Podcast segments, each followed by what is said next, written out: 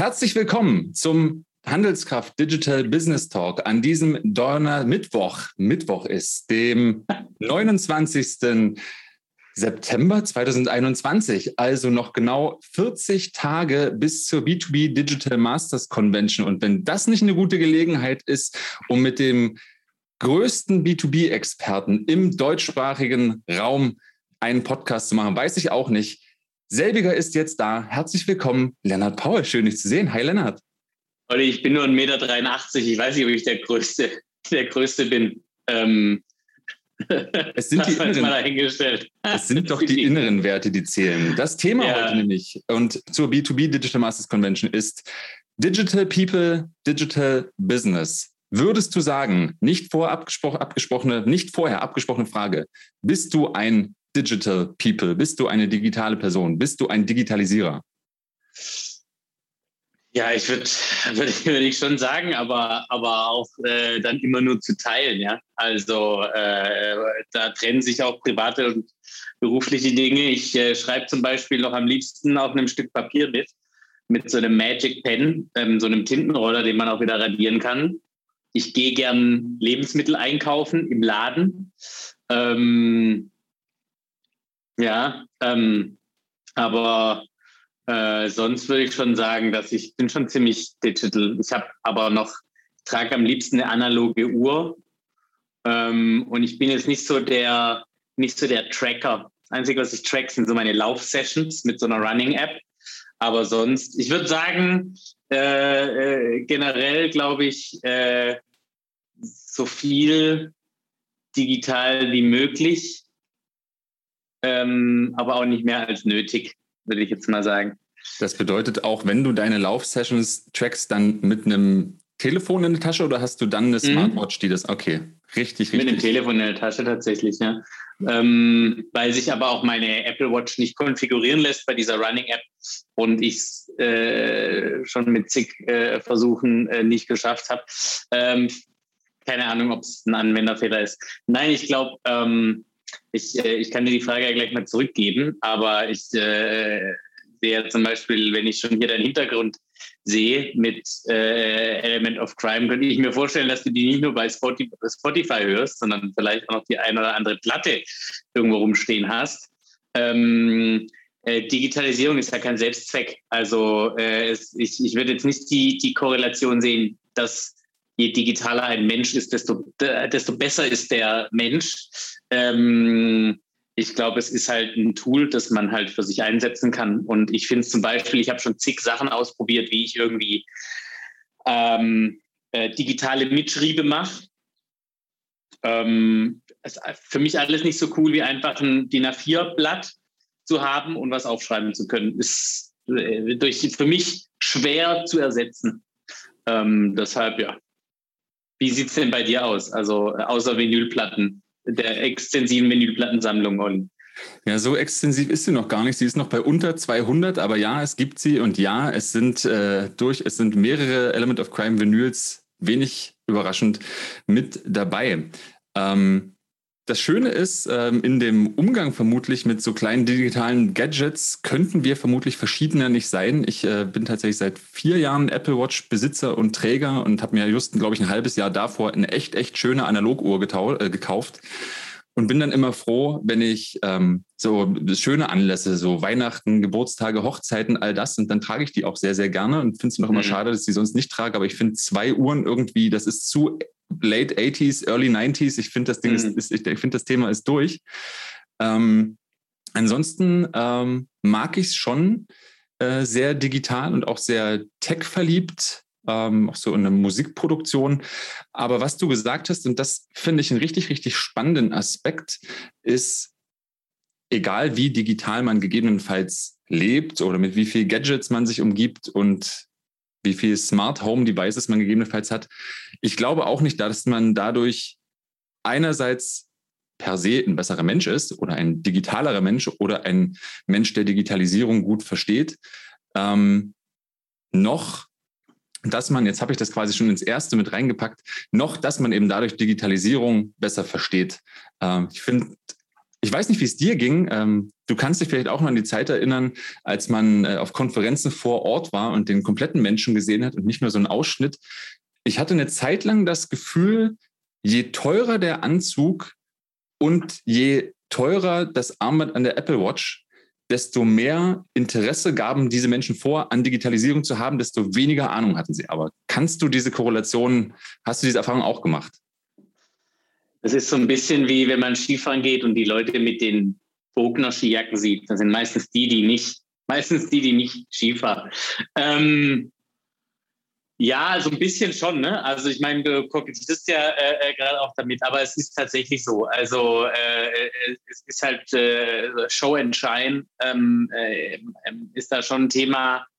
Ähm, ich ich glaube tatsächlich, dass das ein Phänomen ist, das aber auch immer stärker abebbt, weil einfach auch die Schere so ein bisschen auseinandergeht ähm, von denen. Also ich glaube, dass dann generell es gibt ja so drei Umgänge damit. Ja, es gibt so einen, es gibt so einen Umgang mit dem Thema, der so äh, äh sagen, die, die Leute, die noch vor fünf Jahren gesagt haben, ich brauche kein Smartphone, das ist alles, das ist alles Quatsch, ja, auch in der, auch in der, auch in der Businesswelt.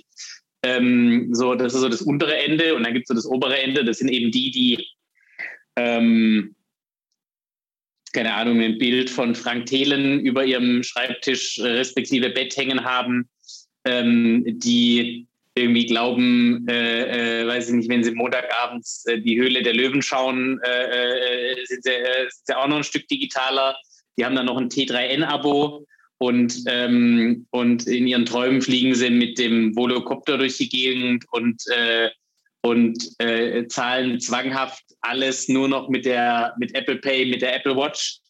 Ähm, und äh, lassen das aber auch in äh, Google-Rezensionen gern mal raus mit so einem furchtbarer Laden essen, okay, leider nicht mit Apple Watch Pay äh, bezahlen. Genau, genau, genau sowas, ja. Also und die Wahrheit liegt wie immer halt irgendwo in der Mitte. Das eine ist ein bisschen der, also ich weiß nicht, beides die Worst Cases, ja, da gibt es keinen besten, keinen Worst Case. Die Wahrheit liegt irgendwo in der Mitte und ich glaube, den entspanntesten Umgang hast du halt tatsächlich, wenn man das Thema mal so ein bisschen durchstiegen hat und dann äh, äh halt so ein bisschen entspannter dabei ist und halt einfach ähm, einerseits sieht das, äh, äh, äh, sage ich mal, ähm, äh, der, der äh, Frank Thelen äh, auch nur mit Wasser kocht, ja, und, äh, ähm, und manchmal das Wasser vielleicht doch erst bei 102 Grad äh, zu kochen anfängt und nicht bei 100 und ähm, und ähm, weiß ich nicht, äh, dass wenn die T3N über Tesla schreibt, äh, wo sie vor drei Jahren noch über Typo 3 Hacks geschrieben hat, dass da auch so eine gewisse Diskrepanz ist und dass man einfach, ähm, dass nichts so heiß gegessen wird, wie es gekocht wird. Und da gehört eben auch Digitalisierung dazu und auch im B2B-Bereich. Ähm, äh, es kann man ja jetzt, äh, ist vielleicht ein harter Brückenschlag äh, und da kommen wir dann vielleicht nochmal später drauf, aber äh, äh, die mediokren Mittelständler, ähm, also medioker meine ich da gar nicht im negativen Sinne, sondern sagen die durchschnittlich performenden mittelständischen Unternehmen in irgendeiner B2B-Branche, ähm, die jetzt äh, irgendeinen Marktplatz ähm, launchen, die sollten vielleicht auch diese Kohle nehmen, um eher mal EDI-Anbindungen vernünftig anzubieten. Ähm, und das wäre für mich auch so ein Beweis, dass man eben Dinge tut, äh, äh, die, die, die sinnvoll sind, aber nicht Dinge tut, weil sie en vogue sind, weil das ist wahrscheinlich so der schlechteste Berater von allen schlechten Beratern, die man so haben kann. Das kann ich so nur unterzeichnen. Ähm, du hast ja gerade schon die, die Brücke geschlagen oder ähm, in Teilen geschlagen. Ähm, du hast gesagt, klar, viel ist, ähm, kann und ist immer noch Show and Shine. Es geht um einen entspannten Umgang damit. Äh, Show und Shine würde ich nach dem letzten Jahr uns beiden für die B2B Digital Masters Convention nicht unterstellen, sondern tatsächlich die Suche nach den, naja, wenn gleich vielleicht weniger euphorischen, aber durchaus eben relevanten Best Practices äh, und Strategien und Szenarien und Erfahrungen, wie halt Unternehmen tatsächlich erfolgreich durch die Digitalisierung gekommen sind oder sich natürlich noch darin befinden. Ähm, man macht ja zu schnell den Fehler, Digitalisierung als ein abschließbares Projekt zu verstehen. Aber auch das würde einen ganzen Podcast füllen. Worauf ich hinaus möchte, nämlich äh, mit der Brücke zum letzten Jahr. Letztes Jahr haben wir auch vorher gesprochen und natürlich die zwei Tage Convention gehalten. Und da war ja eines der größten Themen, und es beschäftigt uns immer noch, aber ich finde nicht mehr ganz so intensiv, das ganze Thema Pandemie und die Pandemie als Digitalisierungstreiber. Jetzt haben wir ein Jahr Zeit gehabt und können zurückschauen. Und daher die Frage, was würdest du sagen, in, inwieweit hat Corona und die Pandemie tatsächlich zu einen Digitalisierungsschub in Unternehmen voran, äh, ja, nee, einen Digitalisierungsschub in Unternehmen geleistet? Ähm, das ist eine Frage, da, da äh, kann man sehr weit ausholen. Und wenn du die den Meister des, des weiten Ausholens fragst, äh, dann kann es sein, dass du mich vielleicht zwischendrin mal äh, äh, äh nochmal unterbrechen musst. Aber also ich würde sagen, ähm, äh, äh, mal als quasi nicht so populäre These vielleicht, äh, es hat gar keinen gro so großen Vorschub geleistet in ganz, ganz vielen Bereichen. Ähm, äh, und äh, es hat auch keinen so nachhaltigen Vorschub geleistet, äh, wie man das irgendwie denkt. Ähm, es hat auch was heute von dem einen oder anderen als New Work bezeichnet wird, hat es auch keinen so großen Vorschub geleistet. Ich glaube, ähm, es hat eher gezeigt, dass ähm, die Unternehmen, die da die letzten zehn Jahre schon gut unterwegs waren, dass die was davon hatten. Die Unternehmen, die nichts getan haben ähm, in der Vergangenheit, ähm, die haben mit Sicherheit auch unter dem Aspekt der Covid-19-Pandemie keine äh, äh, Winning Strategies äh, und noch weniger Winning Practices entworfen. Und ähm, ich glaube, dass man unterm Strich konstatieren muss, dass äh, äh, Corona äh, gar keinen großen, gar keinen so großen äh, Schub auf die Digitalisierung wirklich ähm, gegeben hat. Ich glaube, es hat ein paar Türen geöffnet, ähm, äh, die, die, die vielleicht sonst erst äh, drei Jahre später aufgegangen wären, ähm, was sozusagen so das generelle Verständnis von Dingen, die jetzt möglich sind, äh, angeht. Ähm, es hat aber auch, ähm, glaube ich, ein paar, sagen, ähm, ähm, ein paar Türen, äh, ja, also, oder es hat andersrum gesagt, es hat halt keine Tür so richtig aus den Angeln gehoben. Ähm, das, das sehe ich einfach nicht. Ähm, das sehe ich weder in Zahlen, das sehe ich äh, auch nicht in irgendwelchen, äh, also, weil jetzt müssten ja dann langsam mal die ganzen coolen Best Practices irgendwie kommen, die da umgesetzt wurden dann äh, in, in 2020. Ja, ich sehe das einfach alles nicht. Ähm, und äh, ich glaube eher, dass äh, viel jetzt auch gerade in diesem Jahr wieder so back to back to business war, mhm. ähm, dass, dass da einfach äh, gar nicht so viel passiert ist. Ich glaube, wenn wir jetzt gleich mal anfangen, so über die einzelnen Bereiche zu sprechen, dann gibt es schon sicherlich Themen, das, das, die sich das, verändert haben. Das, das, werden wir tun. Lass mich erst mit einer Sportjournalistenfrage einhaken. Äh, du sagst, es hat äh, nicht den Vorschub geleistet, wie erwartet. Sportjournalistenfrage, woran hat es gelegen? Ähm, in dem Sinne, woran hat es gelegen? Was würdest du sagen? Ähm, war es eine, eine Frage der, der, der, der Einstellung, des Moods, des Level of Urgencies? War es am Ende dann doch irgendwie eine Geldfrage? Naja, ich glaube, also ähm, du hast vorhin gesagt, äh, Digitalisierung ist ein Thema, das nie beendet äh, ist und äh, das mag schon sein, weil äh, Digitalisierung ist halt Teil einer Entwicklung und mittlerweile sollte es halt ein substanzieller Teil einer Unternehmensentwicklung sein. Und eine Unternehmensentwicklung die ist meistens erst dann abgeschlossen, wenn die Liquidation äh, einer Kapitalgesellschaft abgeschlossen ist. Äh, äh, also und deshalb sollte man möglichst lang. Mein alter Chefchef, der Professor Wirth, hat immer gesagt, er möchte, dass ein Unternehmen möglichst lange in der Phase des Werdens äh, äh verbleibt. Ja?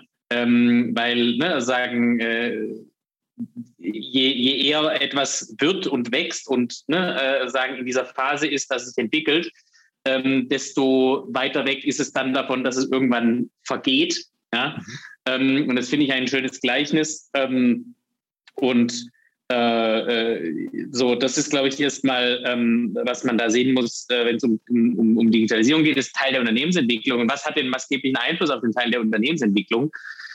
Dass, ähm, sage ich mal, ab März 2020 ähm, und dann in mehreren Wellen eben bis in dieses Jahr hinein äh, Bestandssicherung ähm, erstmal äh, wichtiger war äh, in, der Regel äh, auf Führungsebene mhm. als irgendwelche halbgaren kurzfristigen Alternativen äh, Initiativen auf die Straße zu bringen. Und das ist, glaube ich, was, was, also sage ich erstmal, dass ähm, in vielen Unternehmen vielleicht so ein bisschen in, in, in, der, in der strategischen Diskussion nach vorne raus, so ein bisschen mehr Urgency für hm, Digitalisierung, was können wir da alles noch tun, entstanden ist. Ähm, ich kenne jetzt aber kein Unternehmen, das auf Basis äh, der Corona-Pandemie gesagt hat, äh, wir haben jetzt hier zwar einen Jahresbudgetplan gemacht und haben da fiktive Zahlen mal 5 Millionen Euro für E-Commerce eingeplant, aber jetzt äh, hat sich das ja alles verändert, jetzt machen wir 20 Millionen daraus oder auch nur 7,5, weil es war eher so, dass man gesagt hat, hm, wer weiß, wo das hier alles noch hingeht. Und äh, wer sich nur erinnert, das war im letzten Jahr, war das sehr lange die Frage, wo das alles hingeht. Ähm, das vergessen die Menschen auch schnell. Ähm, da, also sagen, wer da, wer da versucht hat, in die digitalen Pedale zu treten, der hat halt, äh, äh sagen, oft, äh, hat oft im Leerlauf getreten, weil, sagen, dieses Getriebe zu Budget und äh, äh, sagen Umsetzung, ähm, das war halt nicht da, weil die Unternehmen einfach strategisch und auch inhaltlich mit anderen Dingen beschäftigt waren. Ich glaube, mhm. und, und, und da wurde halt ganz, ganz früh der Stecker gezogen. Ich glaube, dass eher Initiativen, die eben, sage ich mal, schon früher auf die Straße gebracht wurden, dass die mit mehr Nachdruck noch umgesetzt wurden. Ja. Aber äh, das kann man ja nicht, also das, auch der Effekt ist ja, sage ich mal, überschaubar. Ja. Ähm, äh, so, deshalb, ähm, ich, ich, ich sehe es einfach nicht, äh, dass sozusagen auf der, auf der Umsetzungsseite von irgendwelchen Digitalinitiativen, sei es im, im Kerngeschäft, sei es irgendwie neue Geschäftsmodelle, dass da so besonders äh, äh fett irgendwie reingehauen wurde. Jetzt muss man natürlich wieder aufpassen, im B2B ähm, ne, besteht aus, aus, aus hunderten Branchen und, und Subbranchen. Ähm, ich beschäftige mich ja äh, in den letzten Jahren äh, mit äh, der Bex Technologies sehr stark mit dem Baubereich. Und so wie sich der Baubereich weiterentwickelt hat, und das war auch relativ schnell absehbar, ähm, glaube ich, dass da eher Initiativen, die bestanden, schneller wieder auf dem Niveau weiterbetrieben wurden, ähm, mhm. auf dem sie auch vorgesehen waren. Ja? Also dass man da jetzt nicht irgendwie Funding eingespart hat oder irgendwelche Projekte nicht gestartet hat, so in der, in der Baubranche, ähm, äh, das das glaube ich nicht, aber so im, im, also in dem ganzen Industriegüterbereich äh, glaube ich nicht, dass letztes Jahr äh, das, das große Halali äh, zum Digitalisierungsangriff geblasen wurde. Voll. Ähm, jetzt hast du schon 999.999 Stichworte von genau einer Million in, deine, äh, in deinen Ausholen äh, geparkt. Ähm, ich versuche das mal zu strukturieren, denn natürlich kann man uns auch live Fragen stellen auf LinkedIn und hier in der Zoom-Session.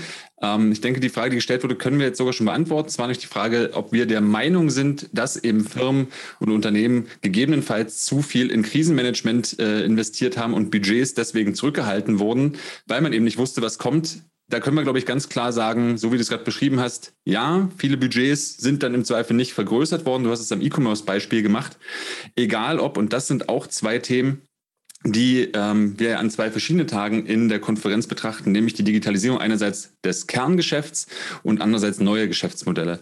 Lass uns erstmal im Kerngeschäft bleiben. Du hast das Beispiel nämlich festgemacht ähm, oder dein Beispiel gewählt äh, bei deinem Budgetbeispiel im Rahmen von E-Commerce-Initiativen und gesagt, vorher noch gesagt, meine Güte, habe ich dir gut zugehört, dass ähm, Unternehmen eben aus sehr, sehr vielen Bereichen unterstehen, äh, bestehen, vor allen Dingen auch B2B-Unternehmen. Würdest du sagen, dass eben die meisten Initiativen, wenn es dann auch ums Kerngeschäft geht und die eben digitalisiert wurden, im Rahmen auch der Pandemie eher eben ein Durchstarten oder endlich umsetzen waren, wenn es um Themen ging wie ähm, Reichweitensteigerung, Umsatzerhöhung, Prozesskostensenkung, also alles, was eigentlich die klassischen ähm, Digital Marketing, Commerce und gegebenenfalls Service-Prozesse äh, sind? Ähm, mm, ja, ich bin also das.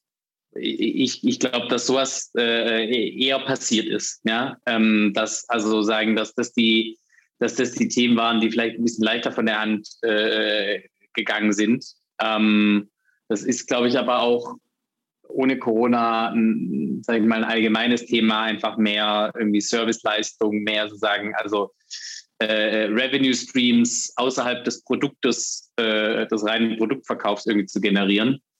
Ähm, und ich glaube, alles, was irgendwie so zum Thema Kostenreduktion und so beigetragen hat, das hat ja eh nochmal eine andere, eine andere Motivation als irgendwelche Ventures, die äh, äh, meistens auch die größeren Wetten sind, die eher dazu beitragen sollen, ähm, jetzt nicht irgendwie einen bestehenden Prozess zu optimieren, dadurch Kosten zu sparen, sondern die dazu beitragen sollen, irgendwie neue Potenziale zu erschließen, was immer mit einem höheren Risiko verbunden ist, weil es einfach viel weniger planbar ist, ähm, als irgendetwas, äh, sag ich mal, zu überarbeiten, was man zwar schon lange tut, aber halt vielleicht in einer Form, wo man eigentlich heute schon weiß, da steckt so viel Luft und Zeit und somit auch Geld drin.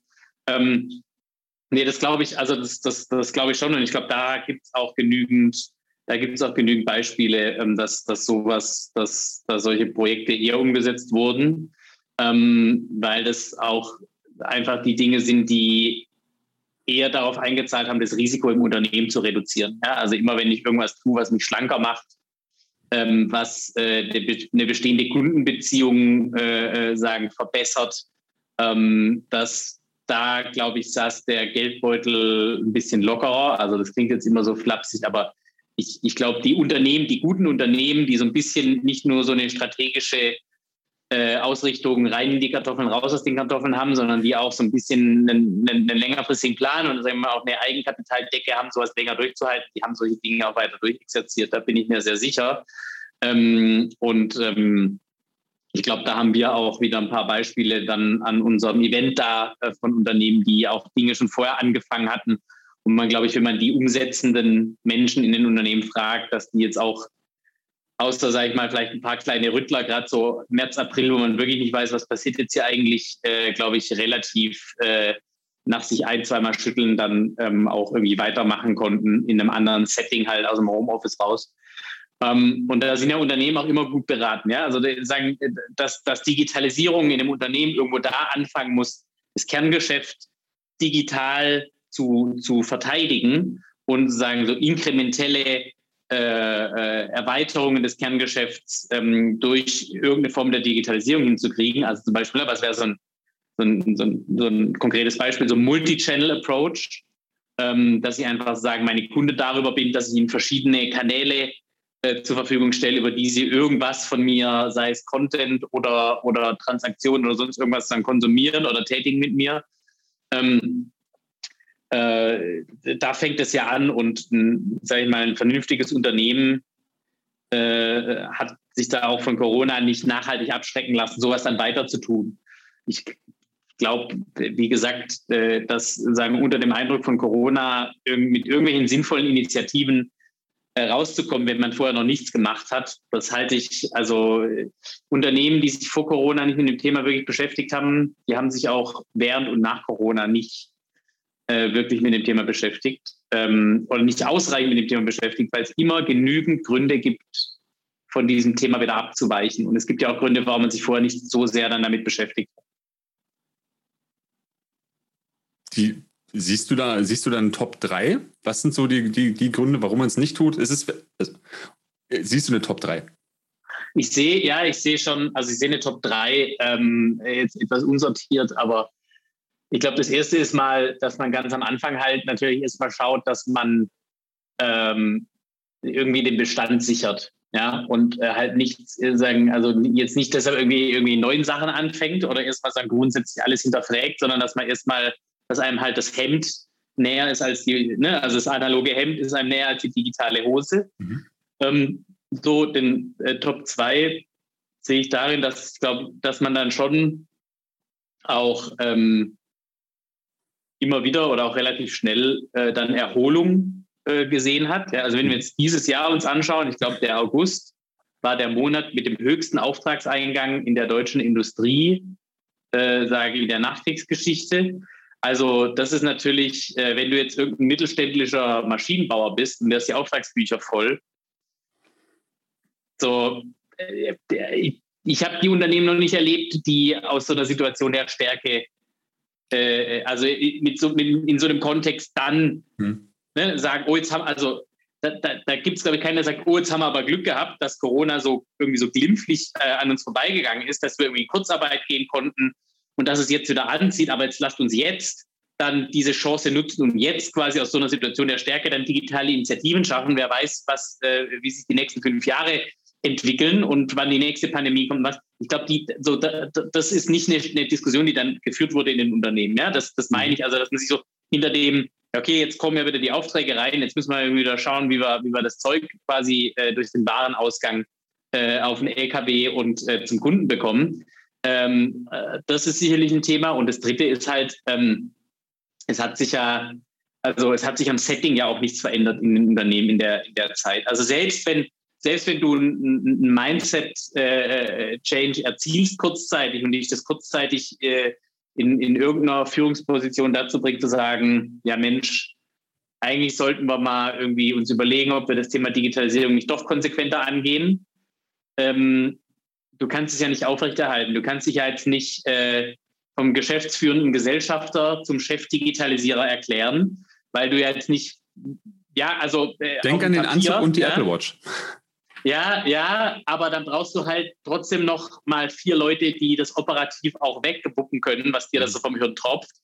Ähm, und ähm, die gab es vor Corona nicht und die gab es jetzt auch während Corona, äh, gab es sie, äh, gab's sie auch nicht. Und nach Corona gibt es die wahrscheinlich für solche Unternehmen, würde ich jetzt mal tendenziell sagen, vielleicht eher noch weniger. Ähm, äh, so, und auch dafür gibt es wieder Gründe, auch dafür könnte man einen eigenen Podcast machen, aber das ist gar nicht, also sagen, soll jetzt gar nicht unser Thema sein. Also das sind so die, die, die, die, die, die, die Top-Themen und ich weiß, das ist, äh, wenn man mir dazu hört, könnte man sehr schwermütig werden, weil ich da schon einen relativ äh, negativen Blick drauf habe. Ich glaube, das ist aber meiner Meinung nach der realistische Blick, was halt, also dass halt nichts passiert ist unter der Oberfläche. Hm. Du, ich, ich bin schon mittendrin in der Schwermut. Ich mich natürlich frage, da sind wir ja vollkommen falsch abge, abgebogen, wenn halt, ähm, wenn wir von B2B-Unternehmen reden, die sich auch ein gewisses Polster ähm, vorher, äh, vorher zugelegt haben, die dementsprechend glimpflich ähm, durch, durch dieses Polster halt durch die Pandemie gekommen sind. Dann müssen wir jetzt ja sagen, okay, alles klar, auch 2022 geht es weiter im B2B mit Business as usual und naja, das mit der Digitalisierung und den ganzen Trends, die wir da auch seit Jahren so herankommen sehen und sei es denn halt eben bloß, äh, in Anführungsstrichen, der digitale Vertrieb, ja, das ist eigentlich eher so ein, so, eine, so, ein, so ein teures Hobby für erfolgreiche B2B-Unternehmen. Und jetzt müssen wir, müssen wir dann sagen, liebe Leute, falls ihr ein Hobby sucht in eurem Unternehmen, und ein bisschen Kohle übrig habt und ein bisschen was zu spielen sucht, dann kommt doch zu unserer Konferenz und lasst euch inspirieren, wofür ihr euer Geld ausgeben könntet. Müssen wir denn, sind wir jetzt so falsch abgebogen, Lennart? Ähm, also ich, äh, ich finde den Appell, den Appell äh, erstmal sehr gut. Ähm, und äh, ich glaube, äh, ja, falsch abgebogen.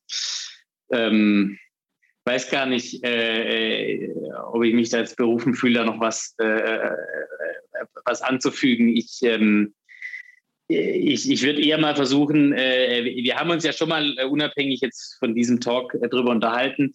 Ähm, ich finde ja deine Sicht sehr interessant, was das zum Teil so im Vertrieb und Marketingvertrieb mit, mit den Leuten in der äh, in, in, in, den Teams, in den Vertriebsteams macht und äh, wie man jetzt vielleicht Vertrieb gemacht hat und erlebt hat und wie man jetzt, ähm, wie man jetzt in Zukunft äh, sich quasi ähm, im Außendienst zum Beispiel aufstellt und ob man da wirklich noch mit dem Dreier BMW Touring, den du so gern zitierst, äh, jeden Tag zum Kunden, zum Kunden rausfährt. Also was sind denn, was sind denn deiner Meinung nach äh, die positiven Veränderungen ähm, über die wir ja auch in, in, bei unserer Konferenz äh, sprechen. Es gibt genügend, es gibt äh, mehr positive Beispiele als, na, das wäre jetzt vielleicht ein bisschen zu euphorisch. Es gibt sehr viele positive Beispiele. Es gibt sicherlich nicht mehr positive Beispiele als negative, zumindest wenn man mich ähm, das analysieren lässt, ähm, äh, weil ich einen sehr hohen Anspruch habe an die Konsequenz in der Umsetzung. Aber was sind denn deiner Meinung nach, was ist denn die Kehrseite der Medaille? Also wo tut sich denn was, wo hat sich denn was getan? Womit können denn B2B-Unternehmen rechnen in der wichtigsten Abteilung im Unternehmen, nämlich dem Vertrieb? Ja, womit können Sie rechnen? Also ehrlich gesagt, du hast ja das Bild schon ähm, begonnen zu, zu zeichnen vom klassischen Bild des B2B-Direktvertriebs, so der guten Kundenbeziehungen, die man auf persönlicher Ebene hat, wo man sich auf einen Kaffee trifft, wo man sich beraten lässt, äh, gegebenenfalls auch mehr oder minder abhängig von diesen Direktvertriebler äh, und Vertriebsmenschen irgendwie auch in Kauf nimmt, dass die Person da mal aufkreuzt und erstmal einen Kaffee einfordert, bevor es dann zu einer Angebotslegung, also zu einer Beratung, einer Angebotslegung und ähm, einem neuen Einkauf kommt. ich finde, da hat sich jede Menge getan, insbesondere halt ähm, wirklich, äh, was uns auch immer wieder begegnet ist, Messen hatten halt einfach ein Problem in den letzten 18 Monaten. Sie haben nämlich nicht stattgefunden. Und bekanntermaßen ähm, ist halt einfach super viel äh, Kundengenerierung und, naja, Produktvorstellung ist halt Messegeschäft im, im B2B, auch bei ähm, äh, vor allem Anlagenbauern. Das war halt nicht mehr möglich. Und ich glaube, da ist entsprechend was passiert, nämlich genau mit den Begriffen, mit denen ich vorhin schon um mich rumgeworfen habe, nämlich ähm, wie kann ich denn meine Reichweite steigern, weil die Reichweite an potenziellen Kunden messe, ist halt weggefallen. Und was haben die Leute gemacht, wenn sie halt vor ihren Computern saßen? Und was wir auch wissen, was auch so schon wirklich, ähm, ich glaube, es gab vor zwei Jahren so eine Studie, dass die 60 Prozent der B2B-Einkäufer ähm, ihre erste Recherche halt auch über Google starten.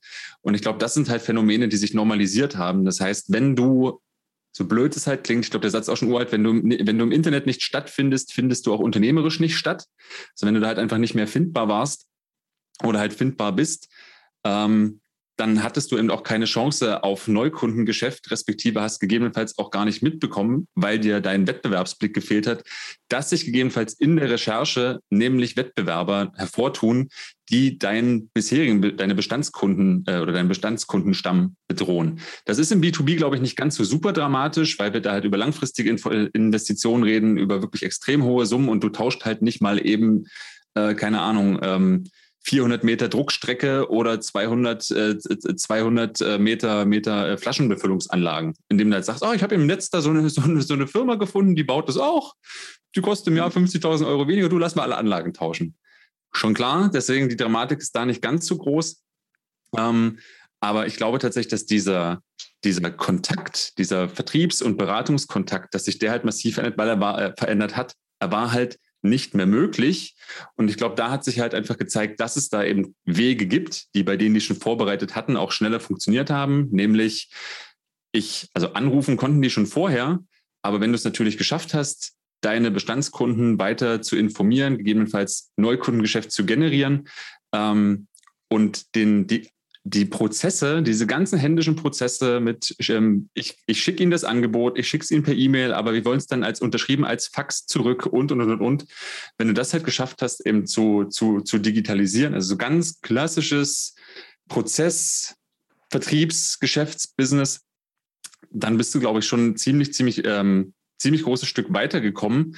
Ähm, einfach eben auch tatsächlich in dem, in dem Aufdecken äh, neuer Revenue Streams, weil mein liebstes Beispiel, ähm, wie Dinge vielleicht niemals funktioniert hätten, ist ja immer noch mein Müsli. Die äh, ähm, mein Müsli-Verpackung, man kennt ja diese kleinen runden Papprohre. Und mhm. als die Jungs damals äh, gegründet haben, waren die, wie sie es gehört, das ist auch ihre Anekdote dazu, auf einer Verpackungsmesse und haben halt Verpackungen gesucht und sind am Ende halt überall gescheitert, weil immer als gesagt hätten, ja, wir hätten gern tausend Stück davon und dachten, wow, wir machen jetzt richtig Big Business, haben alle gesagt, für tausend Stück machen wir unsere Maschine nicht an. So geht nicht. Kannst, kannst du bei uns nicht kaufen. Ist eine zu kleine Stückzahl. Die einzigen, die es gemacht haben, waren dieser Rollenhersteller. Der hat gesagt, na klar, Jungs, ich mache das für euch, bedruckt ihr euch. Und deswegen ist ja die MyMüsli-Verpackung rund. Und tatsächlich stelle ich mir vor, jetzt, ich weiß gar nicht, wie alt mein Müsli ist, gefühlt noch sehr jung, aber vermutlich haben die auch, sind die auch schon mindestens zweistellig.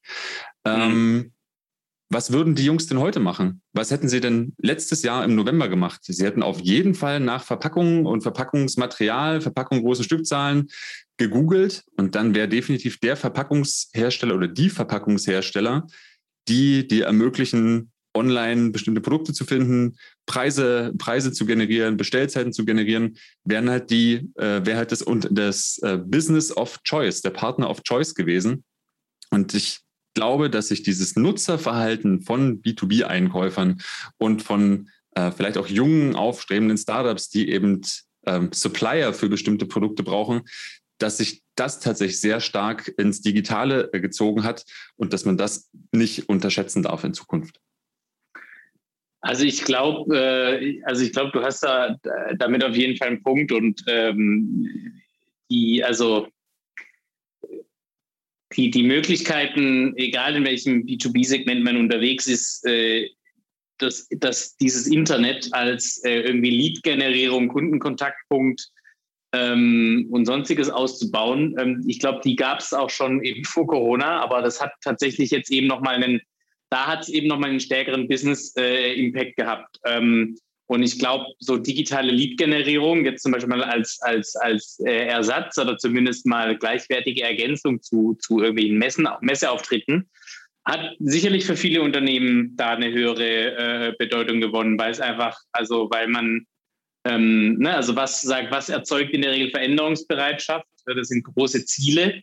Da muss man aber dafür gemacht sein oder sind halt große Schmerzen. Und das hatten schon gerade die, die so abhängig sind von, von so Messen, und das sind halt tatsächlich auch einige, ähm, die äh, haben, äh, glaube ich, durchaus äh, äh große Schmerzen gehabt und äh, sind dann vielleicht auch so neue Wege gegangen. Und man hat ja schon auch gesehen, es gab dann so viele digitale, äh, digitale Präsentationen, so digitale Hausmessen und so.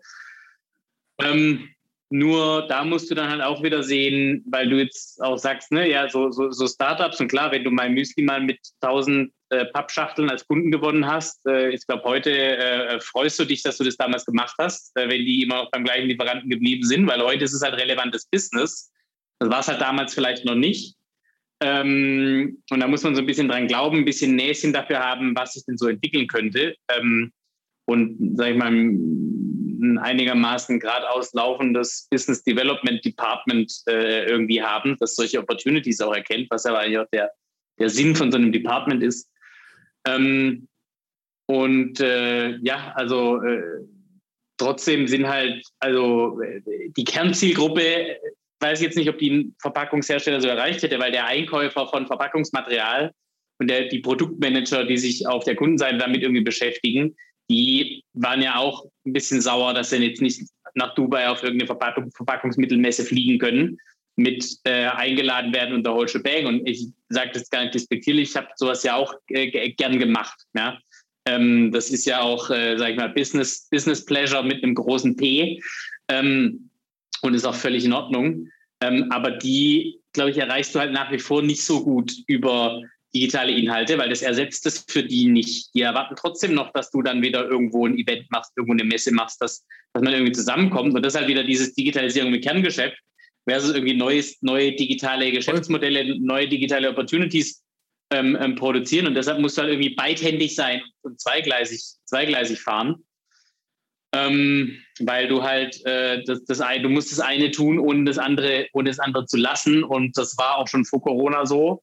Ähm, aber äh, Corona hat halt gezeigt, äh, wenn halt mal Traffic draufkommt auf so einen Kanal, was da geht. Und das mhm. ist die Wette, die man eingehen muss als Unternehmen, mhm. glaube ich. Und wer sich jetzt noch nicht vorstellen kann, dass es irgendwie relevant ist, der wird sich auch in 100 Jahren nicht, ähm, nicht vorstellen können. Und was ich, also im Übrigen, wenn man das jetzt mal aufs Tagesgeschäft runterbricht, ja, ähm, natürlich hat man, äh, glaube ich, äh, da wo man sonst auf so den persönlichen Kontakt im Vertrieb sitzt, hat man schon bei vielen Unternehmen das Problem gehabt, dass man diesen persönlichen Kontakt nicht mehr hatte, weil man eben nicht mehr zum Kunden fahren durfte, weil man einerseits gesagt hat, wir müssen unsere Mitarbeiter schützen, andererseits die Kunden aber gesagt haben, ja, hier ja, kommst du nicht rein, ja, oder unsere Leute sind im Homeoffice, brauchst also nicht bei uns vorbeikommen, Was weil die Leute zu Hause zu besuchen wäre ein bisschen, wäre ein bisschen zu aggressiv, ja.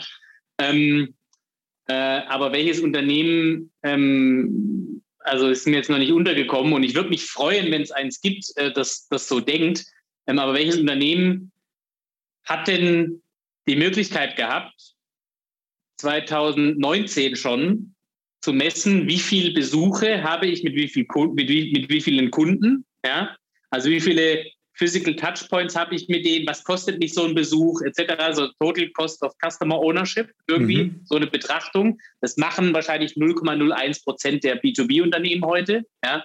Ähm, weil, weil es natürlich erstmal, ne, also das ist halt so Data-Driven Mindset, das haben genau. ja heute die wenigsten. Das hat, also hat nicht nur die wenigsten, also keiner. Ja, da gibt es mehr Menschen auf dem Mars äh, als B2B-Unternehmen, die, die heute so quasi at heart irgendwie denken. Jetzt mal die Unternehmen, die in den letzten zehn Jahren entstanden sind, ausgenommen.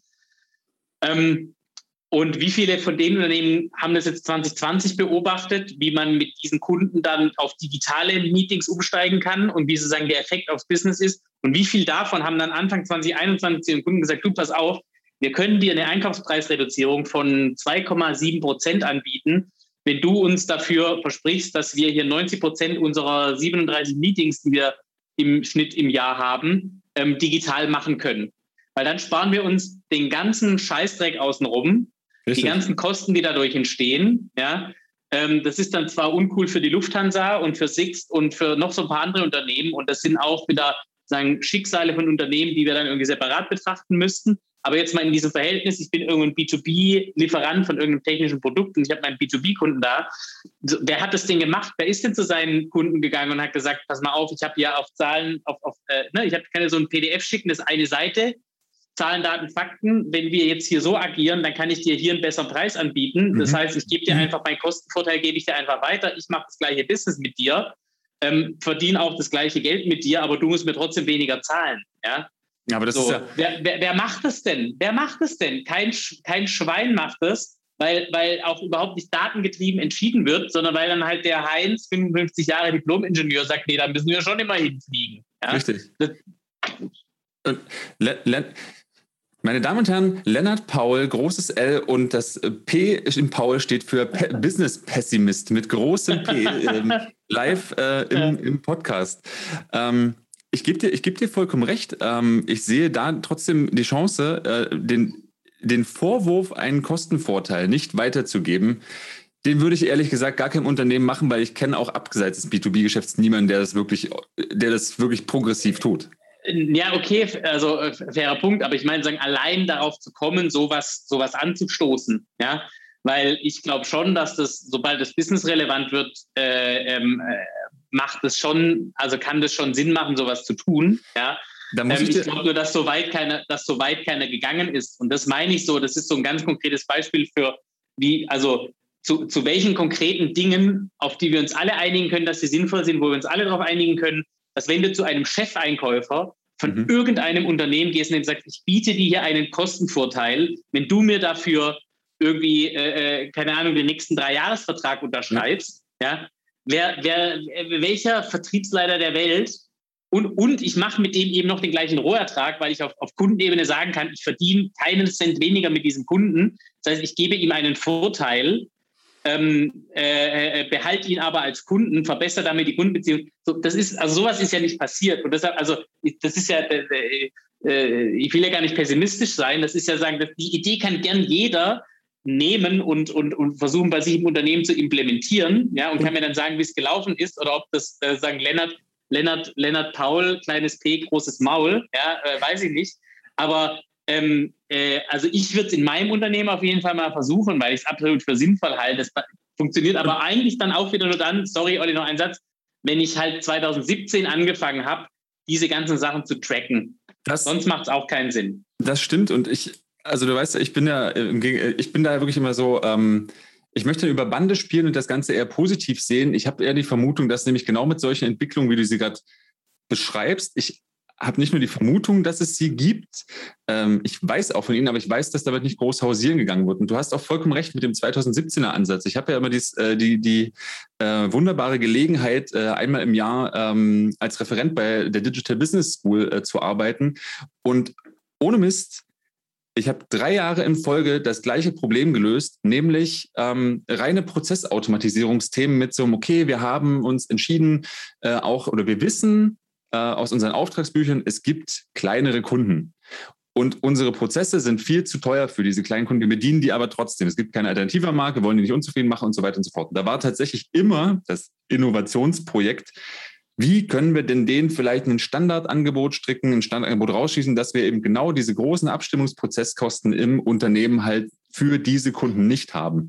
Ähm, am Ende kam tatsächlich immer irgendein Standardangebot raus oder irgendein kleines Webformular, womit es halt ging, wo du die Anfrage halt steuern konntest, ähm, haben vielleicht noch irgendwie einen Menschen im, im Unternehmen dediziert genau für diese Anfragen draufgesetzt, geschaut, ist der halt jeden Tag beschäftigt, acht Stunden oder nicht, haben meistens festgestellt, ja. Und ich glaube, dass halt genau solche Initiativen ähm, und jetzt auch diese, ähm, Digitalisierungsinitiativen, äh, ähm, ähm, nämlich genau für viele Unternehmen der erste Moment sind, wo sie mal sehr, sehr konkrete Daten bekommen. Also wo du nicht dieses, diese Business Development Blase hast und alles Mögliche, um einen Abweichungsfaktor halt betrachtest, weil ne, vermutlich sind die Prozesskosten in so einem Prozess halt so und so viel Prozent und die rechnen wir jetzt mal mit ein. Wir wissen zwar nicht, wie groß die wirklich sind, aber seit 40 Jahren steht das in VWL und BWL Büchern, die sind so groß, also rechnen wir damit. Und dieses Momentum ähm, auch in anderen, ähm, auch bei dem großen äh, Schuhhersteller beispielsweise erlebt, ähm, ist, glaube ich, nicht zu unterschätzen, weil auf einmal kriegen die sehr, sehr, sehr, sehr konkrete Daten zu ihren Prozessen, zu ihrer Marktdurchdringung und zu ihrem, ihren äh, Lead-Aktivitäten. und das, so meine Erfahrung, ist ganz oft tatsächlich ein erster Schritt, dass man sagt, oh, das will ich für meinen Rest aber auch haben. Da, wo es dann vollkommen gegen die Wand läuft, das, weil ich dieses, dieses, diesen, ähm, dein Beispiel von ganz am Anfang aufnehmen muss, sind halt so uninformierte neue Revenue Stream Initiativen wie lass mal einen Marktplatz aufsetzen und dann stellst du halt fest, okay, ich verstehe auch euer Marktplatzkonzept, ich verstehe auch das Problem, das ihr damit löst, ich verstehe auch, ich verstehe auch euer Geschäftsmodell dahinter und was das für eure Kunden besser macht. Wie erfahren eigentlich eure Kunden davon? Habt ihr ein sinnvoll nutzbares CRM, mit dem ihr das gegebenenfalls raus an die Leute pushen könnt? Nee, da haben wir einen Flyer gedruckt, den geben wir unseren Direktvertrieblern mit und dann sollen die unsere Kunden darüber informieren, dass es jetzt einen digitalen Kanal gibt, wo sie ihre Zusatzprodukte kaufen. Und du denkst, ja, okay, dann mach halt bitte einfach nicht deinen Marktplatz, geh eben auf die, geh auf die, wie es genannt, äh, die EDI-Schnittstelle, mach erstmal deine Hausaufgaben und schau mal, ob das überhaupt funktioniert. Und ich glaube daran, bin mir sicher und wir haben auch Beispiele auf der Convention, die, glaube ich, die genau diese Historie uns äh, für ihre Projekte darlegen können. Das ist nämlich dieser, diese kleine, bescheidene Commerce, Digitalisierungs, B2B-Commerce, Digitalisierungsflamme durchaus das ist, was zumindest prozesskostenseitig in Marketing, Vertrieb und Service in Initiator ähm, und ein, in, in, in, Startpunkt war, um zu sagen, das wollen wir jetzt größer und besser durchziehen und dort äh, für Kostensenkung sagen, ohne zu behaupten, dass sie diese Kostenersparnis an ihre Kunden weitergeben. Das glaube ich. Das äh, ist ja dann auch okay, weil es ja dann Optimierung nach innen und wenn du dann sozusagen äh, dich nach innen optimierst, und äh, trotzdem sagen, das Preisniveau gegenüber deinem Kunden irgendwie halten kannst und sagen, einen Vertrieb hast, der gut genug ist, äh, äh, auch höhere Preise bei Kunden durchzusetzen, äh, ist ja noch besser. Ja, also äh, das, das, das, das schließt es ja nicht, das schließt es ja nicht aus und das ist ja was, äh, da kann man ja jedem, der so agiert und so denkt, äh, kann man beglückwünschen. Ähm, äh, ansonsten äh, sollte man sich vielleicht mal mit dir unterhalten äh, und äh, dass du nicht nur einmal im Jahr bei der Digital Business School referierst, sondern vielleicht auch mal in irgendwelchen Board-Meetings. Ähm, klar, ich, das, das, das mag, ähm, das mag äh, durchaus passieren. Ich glaube, ähm, informierte Unternehmen haben halt immer, haben, ähm, schaffen es eben diesen Dreiklang zu gehen, im, im, im Kerngeschäft, äh, ja, das Kerngeschäft digital zu verteidigen. Da gehört eben auch dazu, Kosten zu reduzieren, Prozesse zu verschlanken, äh, Zugänge für bestehende Kunden irgendwie zu vereinfachen, äh, sagen Einstiegsbarrieren zu senken äh, und whatnot, ja, um sagen in, äh, den, den, den, den großen Fluss des Kerngeschäfts rechts und links am Ufer immer so, ein, so noch so einen Meter breiter zu machen, ja, ähm, und ähm, schaffen es aber trotzdem dann darüber hinaus einfach neue digitale Initiativen äh, irgendwie aufzubauen, ähm, die das Potenzial haben, ähm, die, die Erosion, die im Kerngeschäft trotzdem entsteht, weil ich ja nicht der Einzige bin, der sich da optimiert, sondern andere sich auch so optimieren, dass mir immer irgendwas wegrutscht ähm, und andere auch einen guten Vertrieb haben und andere vielleicht dann eben hingehen und sagen, ich gebe irgendwie einen Preisvorteil weiter, den ich durch Prozesskostenoptimierung erziele, ja, weil es ja auch eine Unternehmensstrategie der Kostenführer zu sein, ja. Okay. Ähm, und, und gegen so einen trete ich in jedem entwickelten Markt immer an, weil einer nimmt immer diese Rolle irgendwie ein ähm, äh, da dann irgendwie gegen diese Erosion wieder etwas entgegenzusetzen. Ähm, und, und, und die sehr guten Unternehmen schaffen es eben dann noch darüber hinaus, äh, Experimente zu tätigen, die, die, die vielleicht die nächsten fünf Jahre gar keinen Business-Impact haben, die aber trotzdem, wenn dann, wenn, also wenn 2021 alle über Drohnenlieferungen reden, dass es halt Unternehmen gibt, die sagen, ja, das haben wir 2015 schon haben wir da schon mal mit irgendeiner Uni die ersten Tests gemacht und wir wissen irgendwie so ein bisschen mehr drüber als das, was in der T3 entsteht. Ja?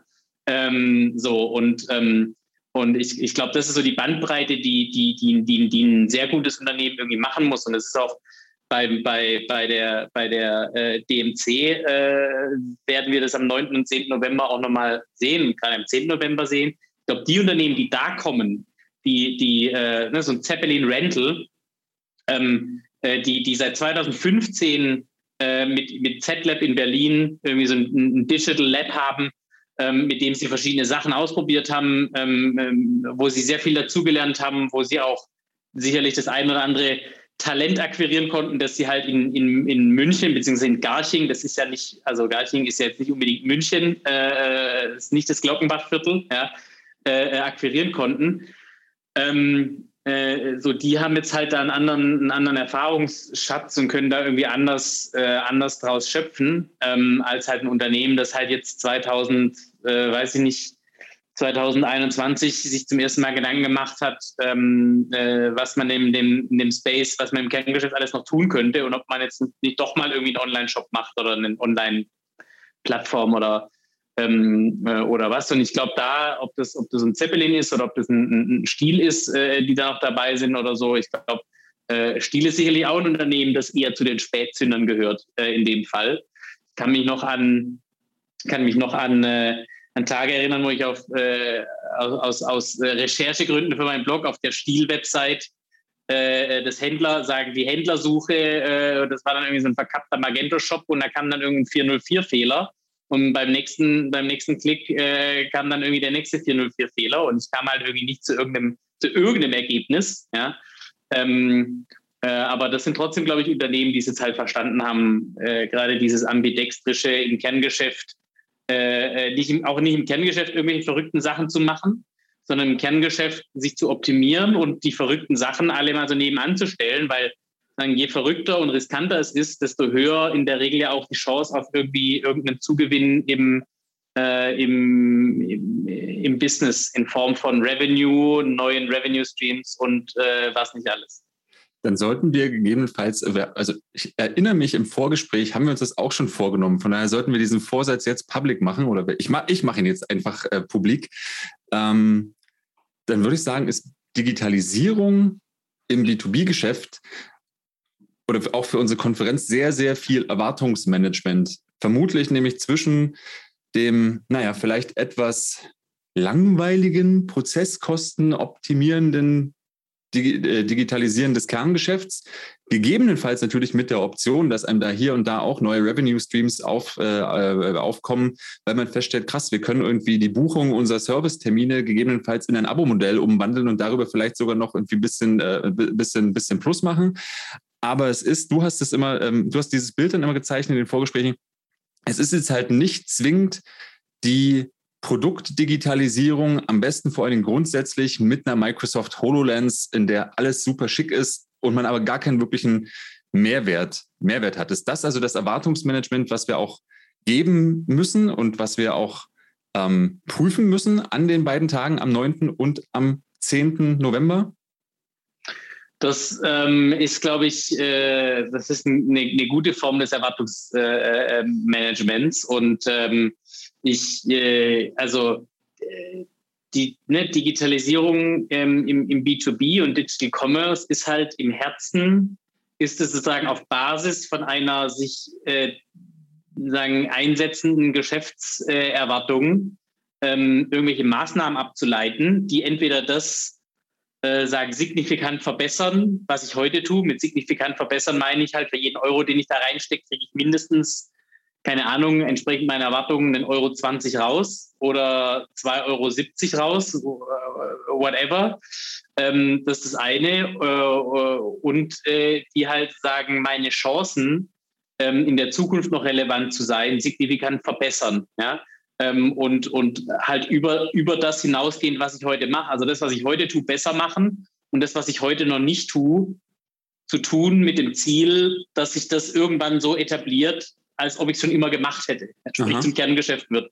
So und und und ähm, und vom Erwartungs, Erwartungsmanagement, ich würde sagen, so eine HoloLens, ja, das kann schon, das ist, das kann schon gut im Scope sein.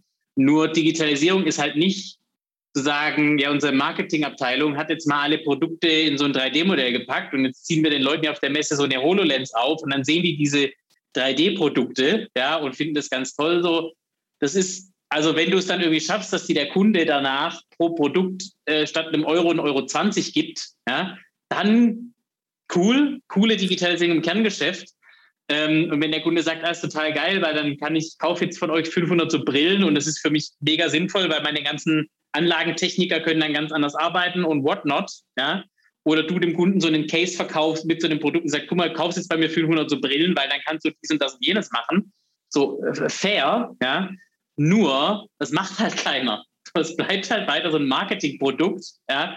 Ähm, und da muss man die Erwartungshaltung ganz klar managen und sagen, wer so weiterarbeitet, der wird halt immer, der wird früher auf die Fresse fallen und länger liegen bleiben und er wird es später merken. Hui. Das ist ja schon, das ist ja, hat ja schon Schlusswortcharakter, was du hier gerade äh, gemacht hast. Ich wollte ja eigentlich noch eine Frage stellen, aber das ist jetzt, das, das hätte ich nicht gedacht, dass es so pointiert äh, ans Ende bringst.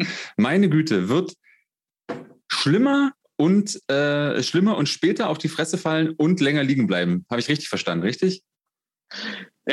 zum, zum Erwartungshaltungsmanagement war das jetzt mein Beitrag. Ähm, ich weiß gar nicht, heute war eigentlich so ein guter Tag, äh, äh, äh warum ich da so pessimistisch bin. Nein, ich glaube, ähm, äh, ich habe ja meine Rolle gefunden, äh, so als zum Denken mhm. Anreger. Und ich sehe halt einfach, dass die großen Schmerzen immer mehr bewegen als die großen Ziele, weil also ne, ähm, so meine großen, große, große Ziele äh, kann ich tatsächlich erst selber verwirklichen, seit ich irgendwann mal auf eigene Rechnung angefangen habe zu mhm. arbeiten. Mhm. Deshalb, ähm, und ich, äh, es gibt Unternehmen, die die haben. Ähm, vielleicht hätte ich bei denen anfangen sollen. Ich glaube, die sind bei unserer, bei unserer Konferenz mit dabei. Und ähm, ich glaube, alle anderen können ganz, ganz viel lernen. Und dafür, dass das Ticket nichts kostet, äh, wäre man, glaube ich, dumm, wenn man nicht teilnimmt. Äh, beziehungsweise man kann ja dann sogar noch die aufgezeichneten Aufträge, äh, Vorträge sich anschauen. Richtig. Ja? Äh, also wer da nicht, äh, also wer da nicht sich mindestens mal registriert, der, also ähm, da fällt Lennart, mir dann auch mich, nichts mehr ein. Lass mich doch dich doch zitieren. Ich bin ja Marketer, was und wir machen jetzt, wir machen es jetzt richtig, richtig mies ähm, und richtig, richtig plump. Also wenn du nicht zur B2B DMC kommst, dann stell dich mal darauf ein, wie du auf die Fresse fliegst, richtig, richtig spät und schön lange liegen bleibst, mein Freund. So wäre die Formulierung. Das heißt, du kannst es dir aber leicht machen und dir alle Best Practices und Kundenerfahrungen auf der B2B Digital Masters Convention am 9. und 10. November, wie du schon gesagt hast, mit einem Gratis-Ticket sichern. Und wenn man an dem Tag keine Zeit hat, kann man zwar nicht mitdiskutieren, aber hinterher alle Vorträge nochmal nachsehen. Wenn man aber dabei ist, kann man natürlich auch am Nachmittag, denn wir haben ja einen zweigeteilten Tag, an unseren Masterclasses teilnehmen, präsentiert von äh, Internet äh, Digitalisierungsgrößen wie äh, Adobe Commerce Tools, ContentSurf, Magnolia eSpirit, Spryker und Acneo. Und ja, du hast vollkommen recht. Wer da nicht mitmacht, ist aber auch schön doof. Aber hallo, so können wir es stehen lassen. Ich, ich freue mich. Ich, bin, ich, werd, ich werde da sein. Ich auch. Ähm, ich bin gespannt, äh, wie unser Erwartungsmanagement an diesen Tagen funktionieren wird. Ähm, sind schon sehr gespannt auf die guten Gespräche und die guten Insights, die wir in dem Tag kriegen. Bis dahin, lieber Lennart, sende ich dir herzliche Grüße aus Berlin und freue mich auf den die gemeinsamen Tage am 9. und 10. November mit dir. Vielen Dank, dass du im Digital Business Talk warst. Digital People, Digital Business war das heutige Thema und ist die Headline für die B2B Digital Masters Convention 2021. Also seid dabei, fallt nicht aufs Maul, bleibt nicht liegen, zieht euch an den eigenen Digitalisierungshaaren zum digitalen Erfolg. Meine Güte, jetzt ist aber die Phrasenmaschine angegangen. Lieber Lennart, mach's gut. In diesem Sinne, alles Gute. Vielen Dank, Olli, hat Spaß gemacht. Ciao, Leute. Bis zum nächsten Mal. Ciao.